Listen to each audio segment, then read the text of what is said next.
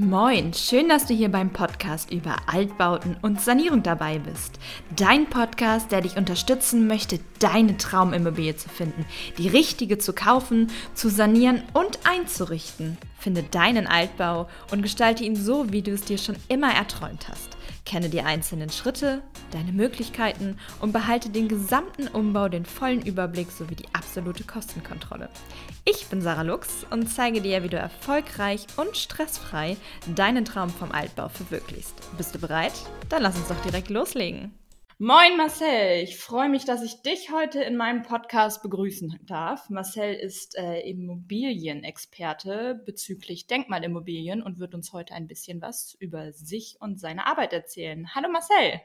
Hallo Sarah, vielen herzlichen Dank an dich und an euch für die Einladung zum Podcast-Talk mit dir.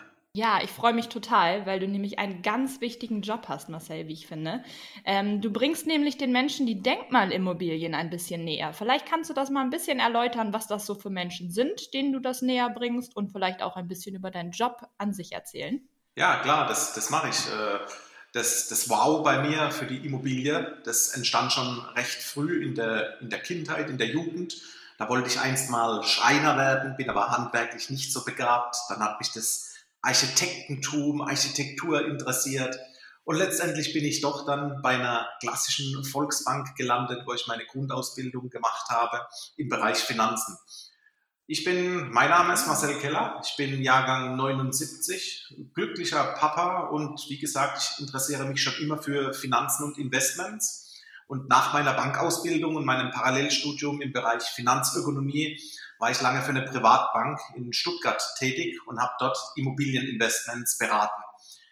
Ich berate jetzt aktuell Führungskräfte, Unternehmer, Manager, sprich Personen wie du und ich aus dem Privatleben und erkläre denen, wie sie ihr Geld mit Immobilien vermehren können und gleichzeitig noch ihre Steuerlast optimieren. Und dafür ist natürlich das Denkmalvehikel ein, ein Top-Investment dafür. Okay, und wie hast du das rausgefunden, dass gerade die Denkmalimmobilien sich dafür total eignen? Ähm, oder war das so ein glücklicher Zufall manchmal, weil du sowieso schon eine, ein Fable für die Denkmalimmobilien hast, vielleicht? Äh, der Fable für Immobilien ist tatsächlich da, weil letztendlich war es 2013 durch meine durch mein letztes Angestelltenverhältnis bei der Privatbank, wo ich verantwortlich war für das Thema die Immobilie als reine Kapitalanlage. Und wenn du hier dann die Unternehmer aus Wirtschaft und auch aus der Medizin berätst und äh, entdeckst letztendlich, denn, denn ganz normalen Menschen geht's wie dir und mir. Es ist nur ein begrenzter Zeitfaktor möglich. Es ist wenig Wissen auf der Investmentseite da und jeder hat das Thema Steuer. Viele zahlen sehr gerne Steuer, aber viele führen auch vielleicht einen Tick zu viel Steuer ab. Und in dem Moment setzt man natürlich mit der Denkmalimmobilie optimal an.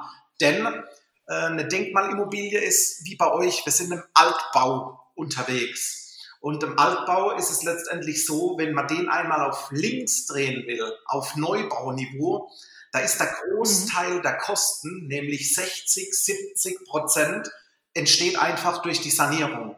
Und diese Sanierung, die darfst du in einem kurzen Zeitraum über zwölf Jahre, darfst du die zu 100 Prozent über deine Steuer geltend machen. Und da kommt natürlich gleich mal, wenn du in der Spitzensteuer legst, kommt dir dann monetärer Vorteil von rund 100.000 Euro Liquidität nochmal gut. Das ist ein Grund, warum wir sagen, wir investieren hier und holen uns nochmal zur tollen Immobilie, zu diesem Schmuckstück Denkmal, ein Steuerturbo rein. Ja, wow, das hört sich ja total interessant an. Das heißt, du arbeitest nur vor Ort bei dir oder äh, berätst du tatsächlich Kunden deutschlandweit? Ja, ich sitze hier in, in München. Ich wohne in München und äh, ich berate, jetzt gerade zur Corona-Zeit haben wir viele Zoom-Call-Beratungen beispielsweise gemacht, Online-Beratungen. Mhm. Und ich berate tatsächlich äh, Menschen deutschlandweit, bundesweit, weil gleichzeitig sind wir mit einer Immobilieninvestment, mit einer Immobilieninvestition zu 100 Prozent orts- oder stadtneutral autark. Das bedeutet, es kann sein, dass ein Münchner in Berlin investiert, es kann sein, dass ein Berliner in Frankfurt investiert. Das bedeutet, ich berate bundesweit und ich vermittle auch aktiv die Denkmalimmobilie deutschlandweit. Ja, prima. Das heißt tatsächlich, wenn jemand aus München jetzt bei uns in Bremen in die schönen Altbremer Häuser investieren möchte, dann würdest du ihm äh, mit Rat und Tat beiseite stehen. Ähm, aber wie findet dich denn der Kunde, Marcel? Der Kunde findet mich natürlich äh, zum einen, indem er mich äh, kennt, dann findet er mich am allerbesten. Und für die ganzen, die mich nicht kennen, die können mich zum einen googeln, die können über meine Homepage kommen, marcelkeller.com. Man findet mich auf den äh, Podcasts mit meinem Denkmalimmobilien-Podcast oder man ruft mich einfach an und wir treffen uns auf dem Kennenlernen-Cappuccino und führen zusammen den ersten Talk. Sehr gut, weil, weil ich ja. nämlich schon bei dir auch gelernt habe. Äh, wie sagst du so schön, die Denkmalimmobilien, die findet man meistens nicht auf dem Markt, sondern man kennt sich, richtig? ja, ist richtig. Äh, irgendwo hast du das bei mir rausgehört. Ich genau. sage immer, äh, tolle Immobilien, Schmuckstücke in begehrten Lagen, in einer guten Qualität, die wandern nicht über den Markt, sprich über den Immobilienmarkt. Die findest du extrem selten, wenn überhaupt, auf ImmoScout, ImmoWelt, ImmoNet, eBay Kleinanzeigen. Aber in der Regel ist es so, und das kann ich immer wieder beweisen, weil ich es live höre, gute Immobilien werden in Netzwerken verteilt. Family and Friends. Und darüber mhm. spanne ich immer den Bogen. Man kennt sich. Und wenn man ja. dann einen Marktzugang hat zu Immobilien, die exklusiv in Netzwerken verteilt werden und auch aktiv vermittelt werden, nur dann hast du die Chance, auch an gute Immobilien dran zu kommen. Ja, das ist tatsächlich auch unsere Erfahrung. Und äh, das finde ich so schön, dass das auch bei Investmentimmobilien oder generell so einfach, ähm, ja, dass man das so sagen kann, dass man die Rohdiamanten immer am besten über einen Profi und über sein Netzwerk findet, anstatt sich äh, wahrscheinlich jahrelang äh, irgendwie traurig zu suchen, wenn man nichts Passendes findet. Richtig. Und so wird es dir gehen. Ja. Wenn du einen Kunden, einen neuen Kunden hast und äh, der bei dir anfragt, wie geht es dann weiter? Dann ähm, legst du ihm potenzielle Immobilien schon vor, die dir auf dem Tisch liegen, oder macht ihr erstmal eine Grundrecherche quasi auf äh, welcher Suche dein Kunde ist? Ja, also in der, in der Praxis läuft es so ab, wir, wir treffen uns auf eine Art äh, Kennenlerntelefonat. Der Kunde will in diesem Telefonat natürlich nochmal zentral wissen, wo kannst du, Marcel Keller, wir mir nochmal genau helfen. Und dann kriegt er halt erläutert, wie man clever in Immobilien investiert, gleichzeitig die Steuerlast reduziert. Er bekommt ein funktionierendes System an die Hand zum Immobilieninvestment, was immer wieder live in der Praxis umgesetzt wird. Und äh, das Allerwichtigste und auch Entscheidendste, um langfristig erfolgreich zu investieren, er bekommt das Angebot, dass ich den Markt für ihn aufmache, den Marktzugang. Und äh, wir holen uns da noch gegenseitig ab ob eine, eine gewisse äh, Liquidität besteht, ob er circa 20.000 Euro Eigenkapital zur Verfügung hat, um auch die Maschine Immobilieninvestment äh, anzuwerfen. Und dann klären wir am ersten Telefonat ab, ob er sich noch äh, in einer relativ hohen Steuerprogression befindet, weil dann wissen wir, dann, dann haben wir schon mal den, den Turbo auf der Renditeseite allein über die Steuer mit drin. Und somit hast du quasi auch schon die Basics erzählt. Ne? Also das ist ja, glaube ich, auch wichtig, was viele nicht wissen. Was sind die Grundvoraussetzungen, um eine Denkmalimmobilie für sich zu nutzen? Also was muss ich äh, mitbringen oder was sind meine Voraussetzungen, damit sich ein Invest lohnt, richtig? Korrekt, genau. Wenn wir in die Unternehmersprache gehen, wenn ich ab und an mit Unternehmern rede, dann sage ich immer, lassen Sie uns ein Business Case draus machen.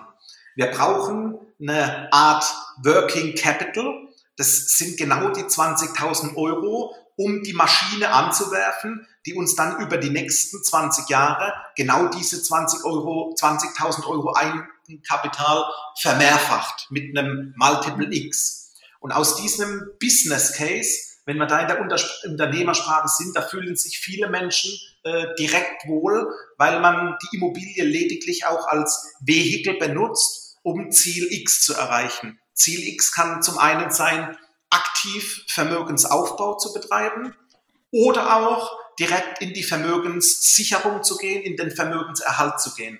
Und da ist so eine Working Capital Maschine relativ interessant und die arbeitet halt tagtäglich im Hintergrund für dich. Und das ist das Entspannte. Ja, absolut, weil sich eben dein Kapital äh, selbstständig macht, wie man das so schön sagt. Richtig. Und ähm, das äh, ist natürlich sehr interessant, natürlich auch äh, für uns super interessant, weil dadurch natürlich immer mehr Denkmalimmobilien auch interessanter werden für die Leute und sie investieren möchten und diese eben auch erhalten. Und ähm, genau das wäre so meine nächste Frage. Wie geht es dann dann weiter, wenn ihr, wenn ihr eine Immobilie gefunden habt, eine potenzielle, werdet ihr euch die wahrscheinlich zusammen ansehen und ähm, genau, wie verläuft dann der nächste Planungsverlauf? Was gibt es so für Hürden mit äh, bezüglich auch auf äh, Denkmalamt, äh, was die euch so für Steine in den Weg legen, vielleicht oder eben auch nicht? Ja, ja, ja. Äh, das ist interessant. Wie gesagt, wenn wir die, das erste Telefonat durchhaben und äh, gehen dann ins persönliche Treffen über und äh, holen uns dann speziell die, die familiären Einkommen dazu. Wir berücksichtigen die, die Steuerpraxis und der, der Kunde kriegt äh, zwei, drei, vier, fünf, sechs oder zehn äh, Immobilien mal gezeigt, was in der Vergangenheit alles schon gemacht wurde. Er will wissen, mhm. wo liegen die Risiken. Lasst uns die Risiken definieren, analysieren und lasst auch aktiv uns mit den Risiken arbeiten und umgehen. Und äh, das Tolle für den Investor ist, dass diese ganzen Geschichten mit äh, Denkmalämter, äh, Finanzämter kommen zum Schluss dazu, aber die Denkmalämter, die können wir zu Beginn rausstreichen für den Investor. Das wird alles vom Bauträger, vom Projektierer gelöst. Das bedeutet, äh, wenn wir ein Immobilieninvestment machen, wir kaufen einen, einen Altbau im bildlich gesprochen etwas übertrieben im Ruinenzustand. Du kennst es aus deiner Praxis, oder? Absolut. so, und äh, wenn dann die Immobilie auf links gedreht werden soll, dann kann man sich das bildlich vorstellen. Das kennst auch du. Du gehst unten rein. Teilweise sind die, die Wände aufgemacht, die Decken sind auf, Böden müssen verändert werden, alte Grundrisse raus, neue äh, 30 oder 50 Tonnen Stahl für neue Grundrisse, für die Statik sind notwendig. Und wenn du in so eine, einen Altbau reingehst und schaust einmal nach oben, dann siehst du den blauen Himmel. Das spricht, äh, es ist Open Air angesagt. und genau diese Baufortschritte, das Organisatorische, das wird alles ausgelagert an den Bauträgern, den Projektierer. Und der ist auch verantwortlich dafür, dass das Ganze über das Denkmalamt genehmigt wird, was im Vorfeld äh, auch wichtig sind. Es ist notwendig, dass gewisse Gutachten vorliegen, beispielsweise ein Holzschutzgutachten, weil es ist euch bekannt, ein, ein Altbau ist oft mal feucht, äh, es ist irgendein Schimmel in der Wand, es ist ein Schwamm vorhanden und, und, und. Und diese Risiken, die sollen im Vorfeld definiert werden, dass der Endkunde, der Investor, der Verbraucher überhaupt gar nichts mit der Verwaltung, mit Denkmalamt zu tun hat. Das ist eigentlich das, was notwendig ist. Du gehst rein, und du gehst hinten raus und bekommst nach 12 bis 18 Monate eine schlüsselfertige Immobilie zur Kapitalanlage äh, übergeben. Absolut. Und wie ist das denn, wenn der Kunde sich aber ein bisschen mehr einbringen möchte? Das heißt, der Kunde möchte vielleicht selbst ein bisschen am Gestaltungsprozess mit dabei sein, äh, Grundrissgestaltung oder überhaupt Innenausstattung. Bei besonders schönen Denkmalimmobilien macht es ja Sinn, das auch ein bisschen hochwertiger auszustatten. Und vielleicht möchte der Kunde da das einfach so sanieren, dass es ihm auch gefällt? Hat er denn irgendwie die Möglichkeit, da auch selbst mit Einfluss drauf zu nehmen? Oder wenn er das abgibt, gibt er komplett alles ab? Grundsätzlich heißt es, kommt natürlich drauf an. Er kann zur Grundrissgestaltung, das war deine Eingangsfrage, zur Grundrissgestaltung kann er mitreden. Mhm. Äh, natürlich sind äh, ist Statikvoraussetzungen müssen gegeben bleiben. Wir können keine tragende Wände rausreißen, äh, weil sonst äh, gibt es irgendeine Nebenwirkung, die niemand schmeckt im Haus. Ja. Äh, das heißt, äh, zum Thema Boden, wenn es da äh, Wunsch gibt und der Parkett, der da reinkommt, der schmeckt ihm zu 100 Prozent nicht, dann gilt hier die Möglichkeit, dass man drüber reden kann.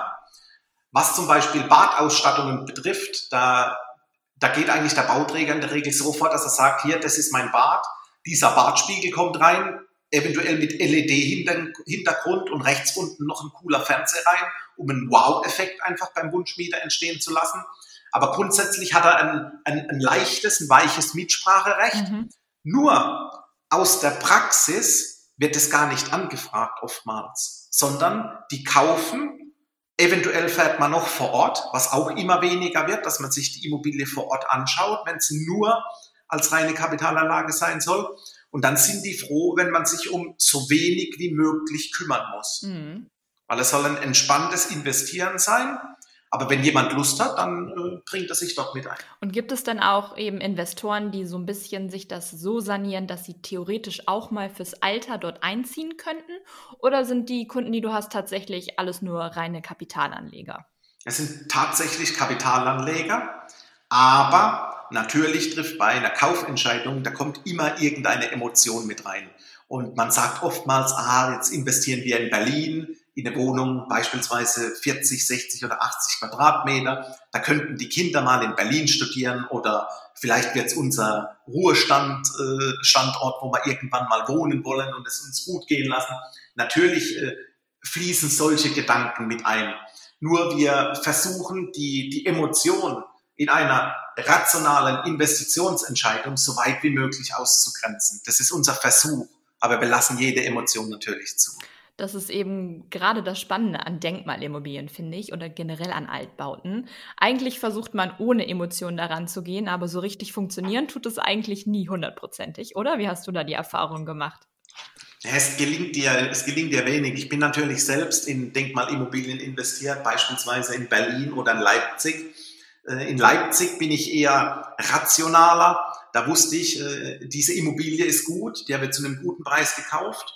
Wir hatten einen tollen Steuervorteil da drauf. Aber ich wusste auch, ich werde die Wohnung innen drin gar nicht gestalten. Ich mache da keine Küchen rein.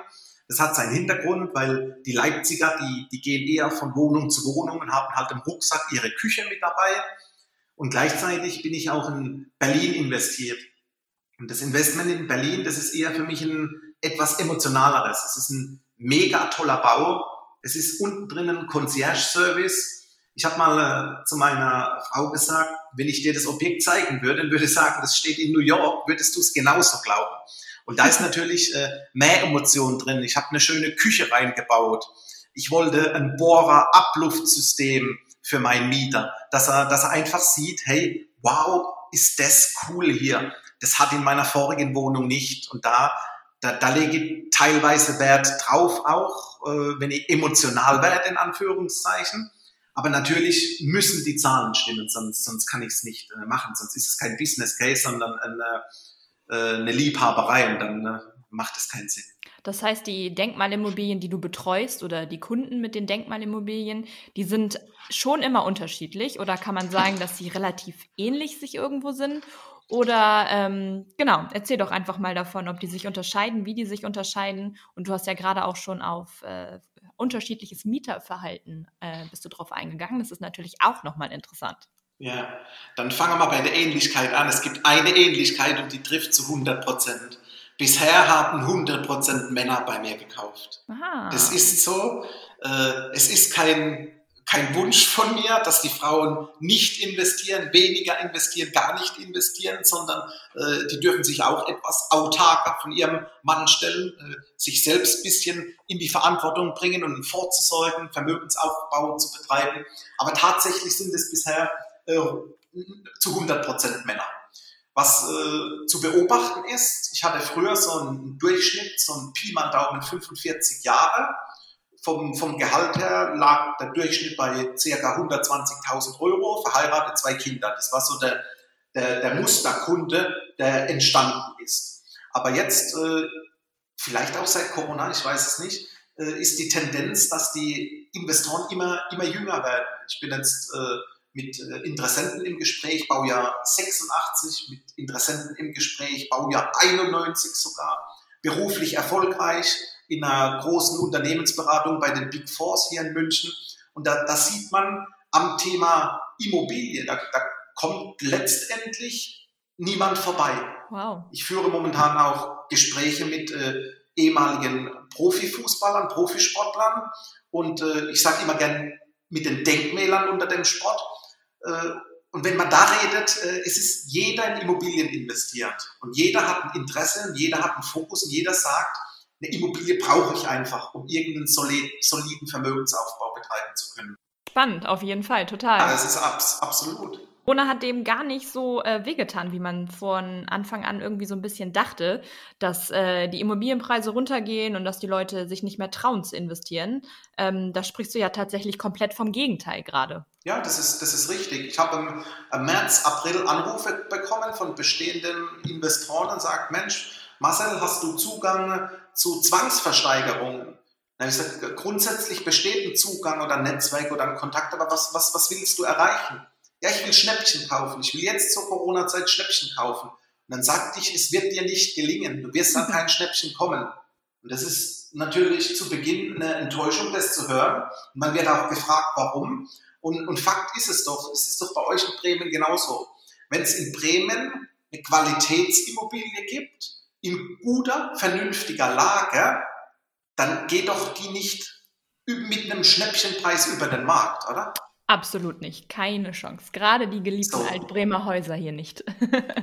Richtig. Und da wartet doch niemand auf Corona, um für einen günstigen Preis verkaufen zu können. Das ist doch, eine, das ist doch ein Luftschloss, was man da irgendwie selbst baut. Und deswegen habe ich gesagt, wenn du in einer interessanten Stadt, in einer vernünftigen Lage, keine Triple-A-Lage, aber vernünftige Lage, die Bauqualität stimmt und vielleicht hast du noch den Steuervorteil drauf, dann, dann wird es mit hoher Wahrscheinlichkeit ein, ein Investment Case, der dir langfristig auch Spaß macht.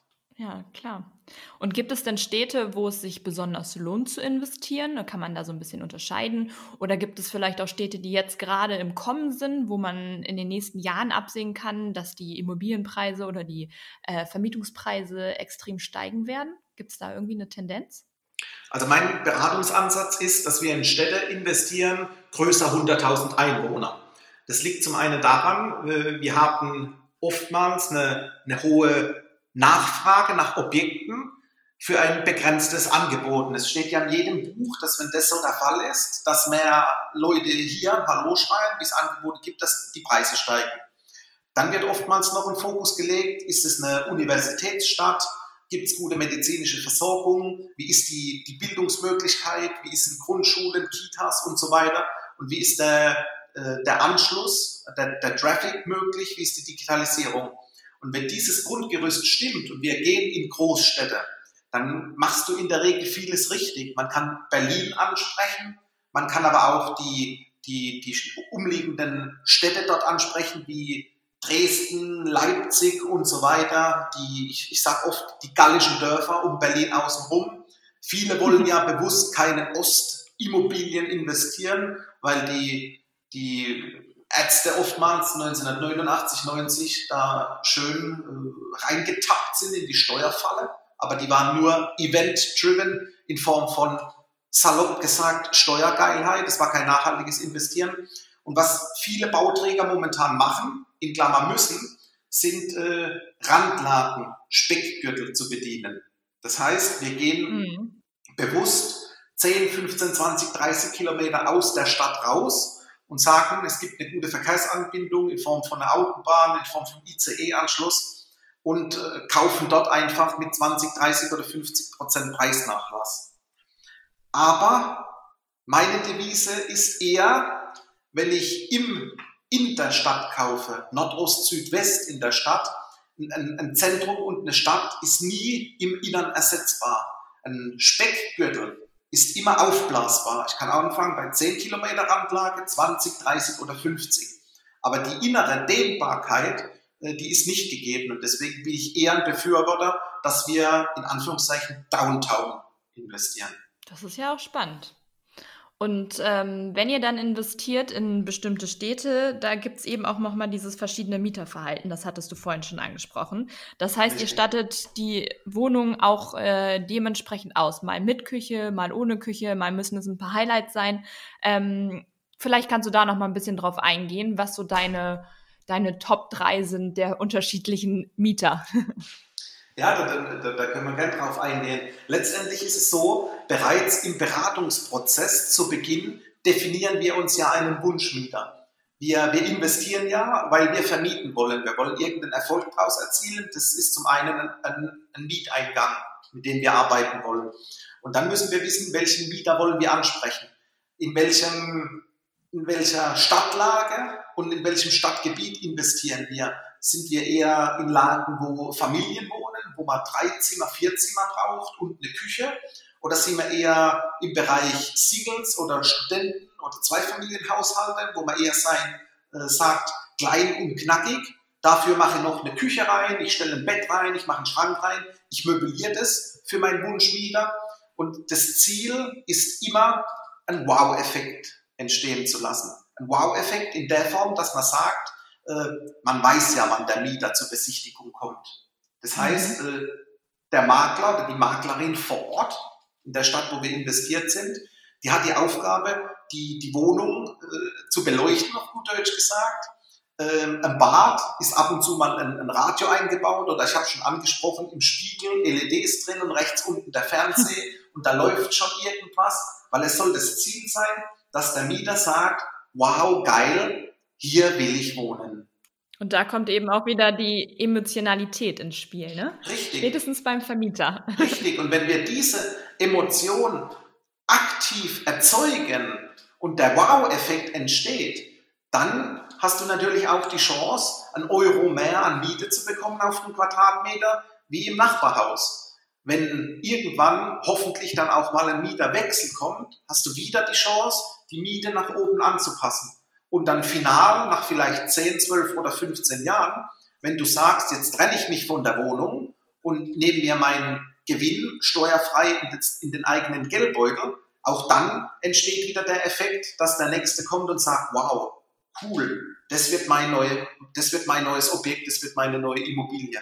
Und das ist immer Ziel vom Spiel. Das heißt aber auch, dass ähm, tatsächlich der, deine Kunden nicht ewig an den Objekten bleiben, dass sie die auch durchaus mal wieder veräußern und äh, dass das Ganze, das ist auch, glaube ich, nochmal wichtig zu nennen, professionell abläuft. Das heißt, ihr lasst die Immobilien immer auch noch von einem jemand anderen, ähm, ja, vermarkten, einem Immobilienmakler oder eben einem Be Objektbetreuer. Ist das richtig? Das ist richtig und deswegen gibt es grundsätzlich im Beratungsprozess immer zwei Strategien.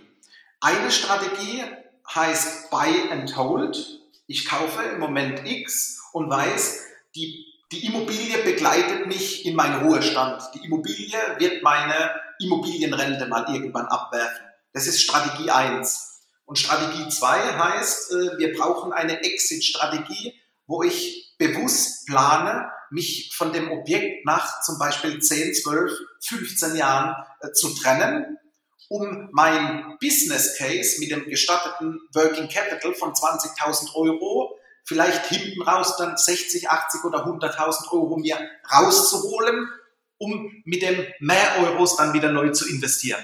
Das sind grundsätzlich die zwei Strategien. Und da ist wichtig, dass der Kunde eine Bauqualität bekommt. Das kennst du zu gut. Und äh, mhm. ich mache es oftmals so, dass wir die Bauträger prüfen lassen. Beispielsweise durch ein baubegleitetes Qualitätscontrolling, wo einfach ein Mensch mit dem Klemmbrett auf die Baustelle geht, sagt, Mensch, Architekt, Bauleiter, was hast du versprochen zu leisten, zu liefern, zu leisten, Entschuldigung, und was hast du auch mhm. tatsächlich geliefert?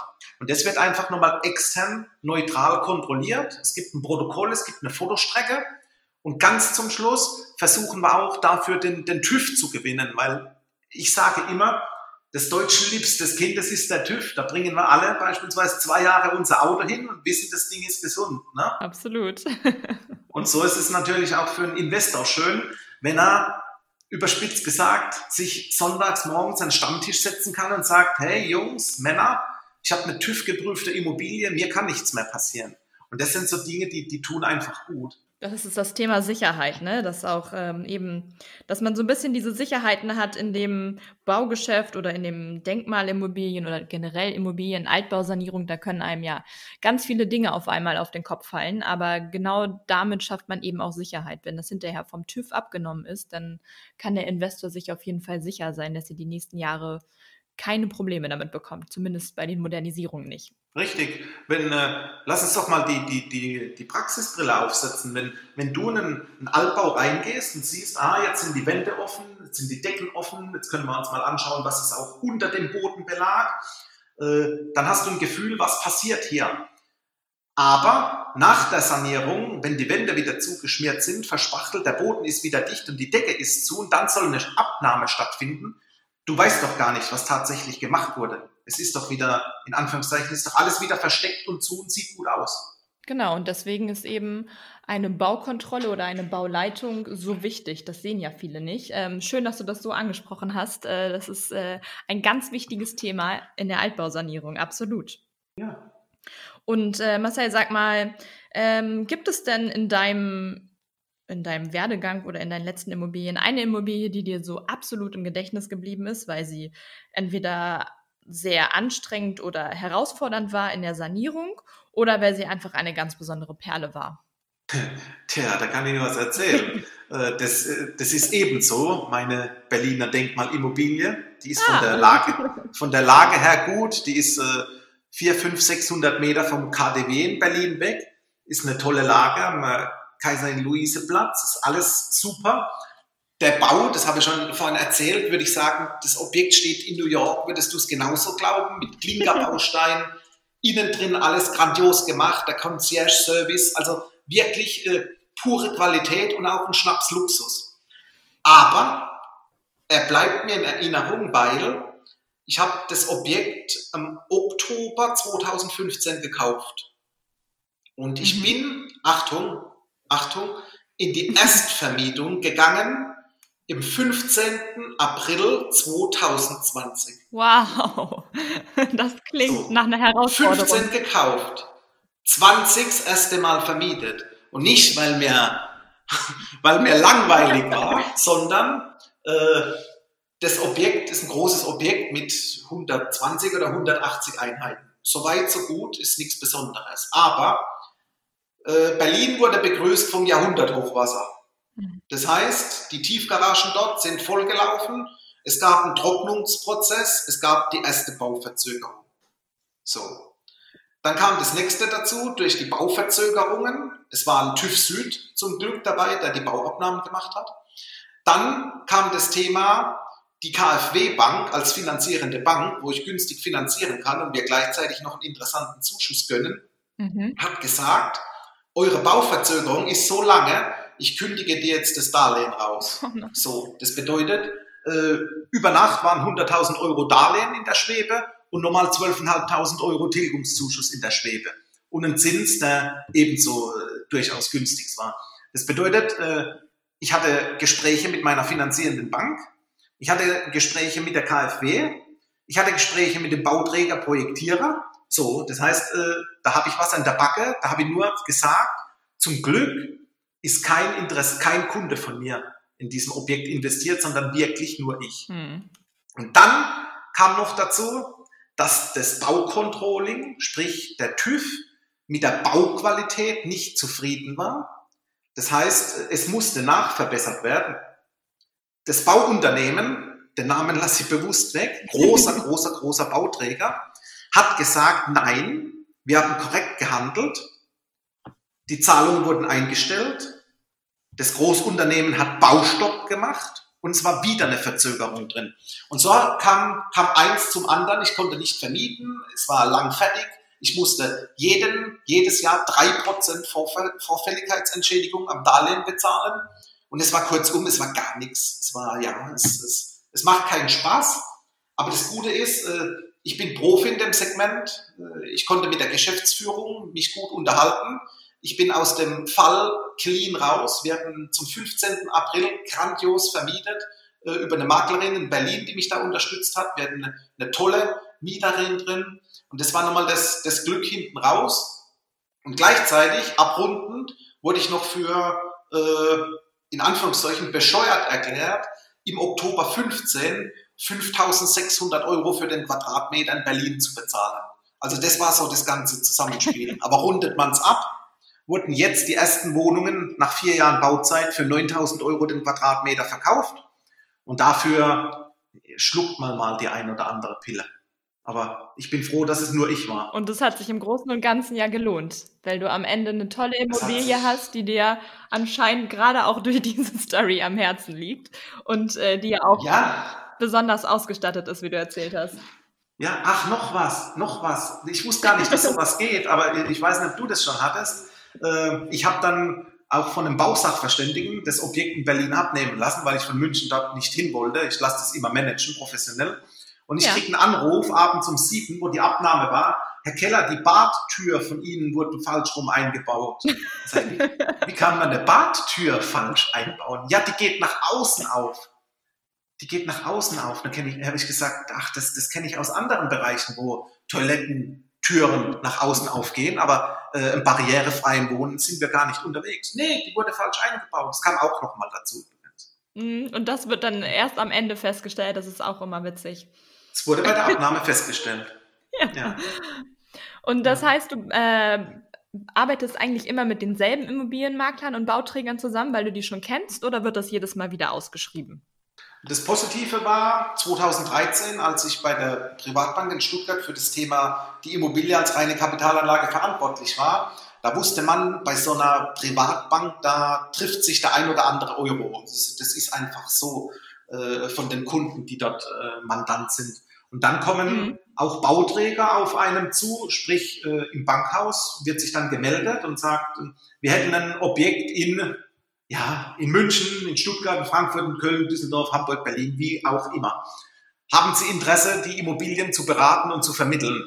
Und äh, so konnte man über die Jahre natürlich ein wirklich großes Bauträgernetzwerk aufbauen, das auch aktiv weiter aufgebaut wird. Und das Schöne ist, weil ich recht gut bin, zuverlässig bin, extrem zuverlässig, wird man auch von Bauträgern oder Finanzierer ab und an weiterempfohlen. Und es ist das Schöne, dass dein Bauträgernetzwerk dadurch wächst und der Kunde mehr Optionen hat, seine Wunschimmobilien dann dadurch zu finden. Und das ist das Schöne. Genau, und äh, wenn du gute Arbeit machst, dann spricht das ja auch für sich und äh, die Kunden empfehlen dich auch gerne weiter. Ähm, das ist ja überall im Baugewerbe so.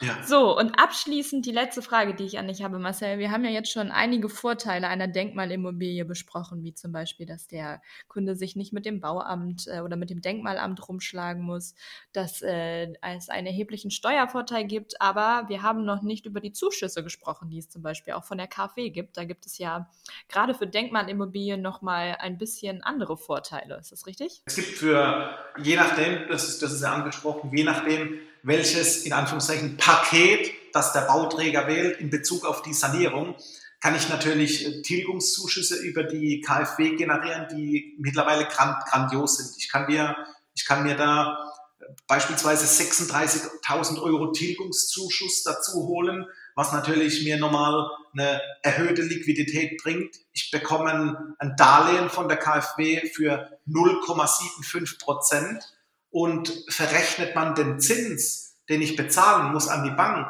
und schaue mir noch die 20, 30, 36.000 Euro Zuschuss an, die ich geschenkt bekomme, da komme ich an eine Verzinsung, an eine Negativverzinsung, was bedeutet, ich bekomme ja sogar noch jedes Jahr Geld als Dank, dass ich einen Kredit aufnehme. Ist ein verrücktes Verhältnis, aber es ist tatsächlich Live-Beispiel, wie es momentan funktioniert.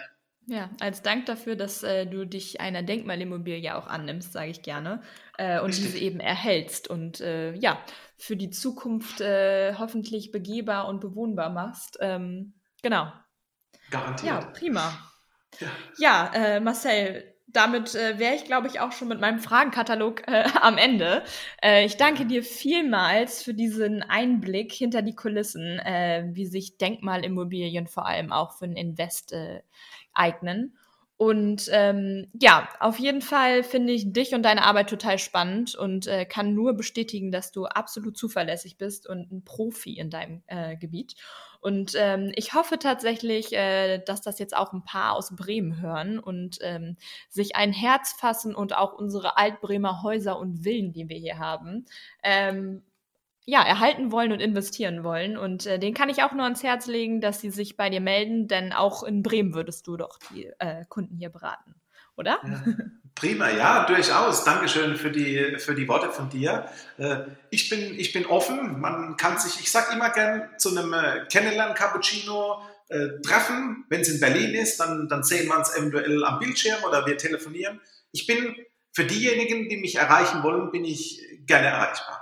Danke. Ja, perfekt. Ich werde äh, Marcells Kontaktdaten auch nochmal unten in die Show Notes reinschreiben. Dann könnt ihr euch auf jeden Fall bei Marcel melden. Und äh, ansonsten bedanke ich mich vielmals nochmal für deine Zeit, Marcel. Und ich hoffe, wir hören uns ganz bald wieder. Bitteschön. Ja, gerne. Bis bald. Tschüss. Ciao.